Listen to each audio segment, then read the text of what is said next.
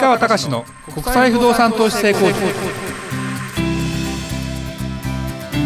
皆さんこんにちは。市川隆の国際不動産投資成功塾。ナビゲーターの吉川亮子です。この番組は株式会社国際不動産エージェントがお届けしております。市川さんこんにちは。はいこんにちは。国際不動産エージェント代表の市川隆です。よこちゃん、はい。ちょっとねもう1ヶ月以上前の話になるのかな IPA の、えー YouTube チャンネルの中のカテゴリーの中に世界のまあうんシティコンシェルジュさんっていう位置づけでいろんな世界にまあ特派員じゃないけどいろんな情報をもたらしてくれる人たちがいて、まあ、将来的にはそのもっとビジネスのクオリティを上げたりもっともっとつないでいかなきゃいけないんだけどそういう方が今 YouTube 映像を作ってくれたりしてで海外の街並みみたいなものを流したりしてでフランスのねアルザス地方っていうねちょっとドイツに近いところなんだけどそこの街並みっていうのを流していたら日本テレビの「バケット」っていう番組にそのアルザス料理を紹介したいからその紹介するための、まあ、イントロの中でこの街並みみたいなものの映像をえ弊社のだから IPA の YouTube を使わせてくれないかっていう問い合わせがあって、まあ、見事に映ったね。見た？見ました見ました。結構うちの会社名出てなかった。そうですね。あのそれは聞いてるから分かってるわけで多分一般の人が見ても見てないと思うよ。だけどすごく僕の印象だとあすごい街並み綺麗だしすごくいいしというのがああいうテレビ局のキー局っていうところの地上波で流れるっていう風になったらどうどういうことが起きるかって、まあ、うちの会社にあれ見て直接問い合わせする人なんかほぼいないと思うよ。実際ないけどさ。だけどあの制作スタッフが今テレビ局の制作スタッフが何かアルザス地方っていうのを紹介するためにいいツールないかなっつった時に YouTube を多分検索するんだよ。その時にうちの会社の YouTube が上の方に来るわけよ。なるほど。だからであそうかと。でその時にまあ国際不動産エージェントって名前は覚えたかどうかは別としても他の人たちも同じようなことしてるわけだよ。別にアルザス地方だけじゃないからうちの会社のやってる YouTube って。そこでまた引っかかってくるかもしれないし。でそれがもしかしたら将来大きなビジネスの何か旅行会社とかうん何かからつながるかもしれないしなんて思ったりするとやっぱり YouTube すごいね。そうですね。うんだからやっぱりでも気をつけなきゃいけないのはもちろん著作権の問題オリジナリティの問題あとぼかさなきゃいけないとかそんな問題はあるんだけどでもそれもうちも今ほら分かってやり始めたりしてるからそういう時代になってくるとどっからそのフックがあるというかね引っかかってくるか分かんないなと思うとね僕はそれがあの嬉しいなと思ったんだけど単純に僕はあの番組あんまり普段ねお昼午前中か平日の午前中家にいないから、見たこともなかったんだけどでも結構ちゃんとやってるねあれね、うん、だから料理店みたいなものを紹介するということとかも含めて考えた時に海外の情報っていうものをうちがもっともっとツールとして持ってるっていうのも大事かなっていう感じもちょっとしたね。そうですね。うん。だからちょっとあのああいいヒントがあったなというふうに思いますね。いきますか今日の話ね。はい、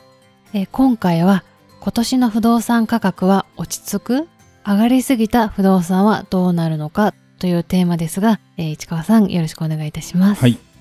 あのね、まあ、日本の不動産も高いよねって言われててもちろん地方はもうあんまり上がらないとか、えー東京が上がってるとかっていう以上に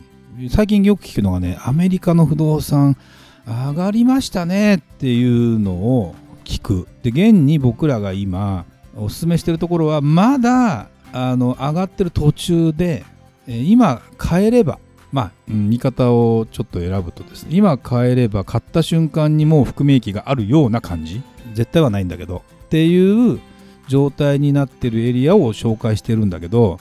例えばそれはまだまあ今南部アメリカの南部ジョージア州とかなんだけど例えばダラスね。ダラスってもう5年ぐらい前からうちは仕事してるんだけどその時の価格からするとまあ倍ぐらいの値段になってる感じがするのね。だけどまだ上がってたりしたり。でロサンゼルスも一時いつだっけなコロナ前の前だからもう23年前かなに行ってこれ高値でやって日本の会社が投資したんだけど売れないとか言ってその社長さんに怒られてるんですよなんていう話があって。でもそれをもともと紹介した方からついこの間聞いたらもうウハウハらしいよ。もう上がっちゃって上がっちゃってみたいな。この23年の上がり方もやっぱり半端ない。でねという中で言うと不動産価格ってあのじゃあずっと上がっていくのかって話になるとやっぱりどっかで調整局面っていうのが入ってもらわないとまたこれはこれで難しくなったりするんですよ。でも調整局面は何かっていうとやっぱりお金があの供給量が減っていったりするのと金利が上がったりすると全体的な景気感が悪くなったりするとっていうのもあるんだけども景気感が悪くなるっていうよりも金利が上がるっていうとやっぱり不動産ってキャッシュでみんな買うばかりじゃないからあのやっぱり買う人が減るんだね。そうすると価格が、まあ、下がるかって話とまた違うんだけど一回上がりすぎた価格がちょっと調整局面に入ったりする。っていうのがあってでもこれは調整局面入っていいところはあっという間にちょっとあ10%ぐらい下がったなと思った瞬間にまた買い手が現れる。っていう感じだったりするので常にウォッチしてチャンスを巡らさなきゃいけないのかなという感じがすごくしている。で東京の不動産価格マンション価格やっぱ異様に高い。だけどこれに関しては株価連動特に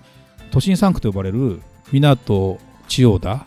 今渋谷区なのかな中央区なのかなってあたりなんだけどもこの辺り本当にあの中古価格って日経平均株価連動っていうのが図らずもあったりして結果的にやっぱ株価が上がれば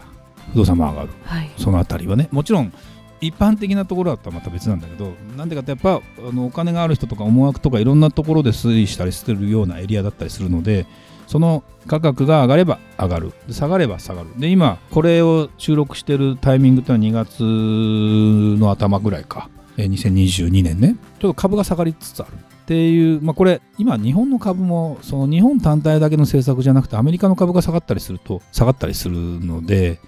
あの一概に言えないんだけどやっぱり一時期の3万円超えてる時代からすると2万6000いくらって低いよねと思うとちょっとやっぱ下がってくるんじゃないかなというのとなんか住宅ローン金利も少し上げようとしているという話になったりするのでやっぱりこれね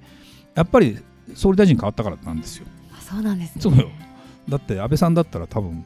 まんまやってるかもしれない。岸田さんだからやっぱりやらないもんね。だから別にどっちがいいとかっていう問題でもなくて国の中の流れの中で言うと今はそういう局面なんだなというふうに考えるしかなくて。だから金融資産運用なんかもちょっと局面的には難しいかもしれない。で不動産っていうのはそこまで難しくないんだけどまあ分かりやすく言うと価格が調整した方が買いやすいわけ。で売ろうと思ったって変な話一番の最高値で売ろうと思ってもそんなタイミングは分かんないわけ。結局あ早すぎたなっもういいやと思って売ったら結果的にそれが後から見た時に一番高値だったなってケースはあるよ。まあ昔の僕だったりするんだけど。それはでも、うん、分からないわけやってるタイミングでは。で買う時もこれ以上どうなんだろうなというながらもでも今ね今の局面から言うと少なくとも日本の不動産なんていうのは一気にダラダラって都心が全部がわーって下がっていくような局面はない。東京の人口が減ってますと流入流出が増えてますって言うけどあれ外国人の流出が増えてるらしいからね。実際にじゃあそのそういう人のあの東京がじゃあ不動産の価値が東京離れしていくかっていう話はやっぱ全然なかったりするのであのやっぱり都心の不動産っていうのはもう鉄板なんですよ。だけど、まあ、少しは買いやすくなるかなって言った時にまあもう手出さないっていうのも一つの手ですよ。買うのはね。やめたっていう人は全然やめてよくて。でもうんちょっと何かしたいなとかって言ったタイミングで、えー、買えるチャンスが来るかもしれない。でもまあ今はそんな積極的に買おうとしてないのかもしれないしうちも一時期やってた山手線クラブっていうのもなかなか今安い物件出てこなくなったりしてるのでなかなか今情報提供ができないよね。これはもうしょうがない。時価だから。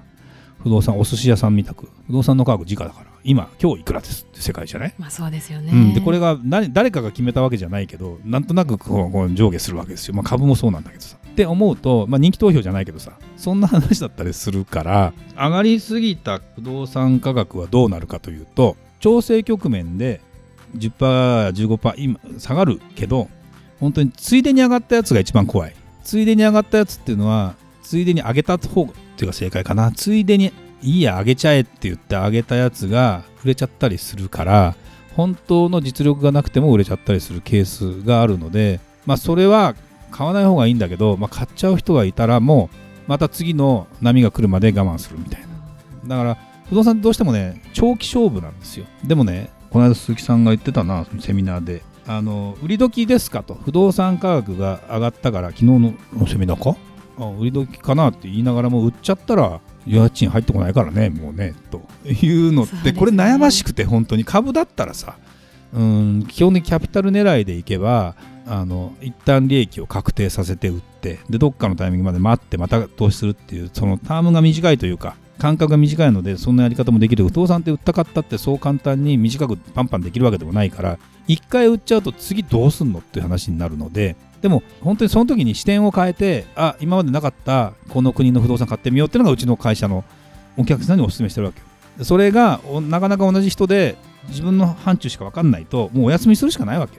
だからあの売っちゃって利益を確定するっていうこと自体はあのあんまりそこで深く考えなくて単純に今が売り時だからって今までなんか10年ぐらい、うん、どうしようかなっていうふうに持ってたやつをポンって売るっていうのはあるかもしれない。それで全然よくて。まあ不動産を商いにしてる業者さん当然いっぱいいるからそういう人たちは常に買い意欲は満々なわけよ。だからただその時に全体が高ければちょっと安く出せば売れたりする、うん、ででもその人たちはまた買わなきゃいけないからね。本当にどうやってその辺りを繰り返してやっていくのかなって常に僕はもう何十年って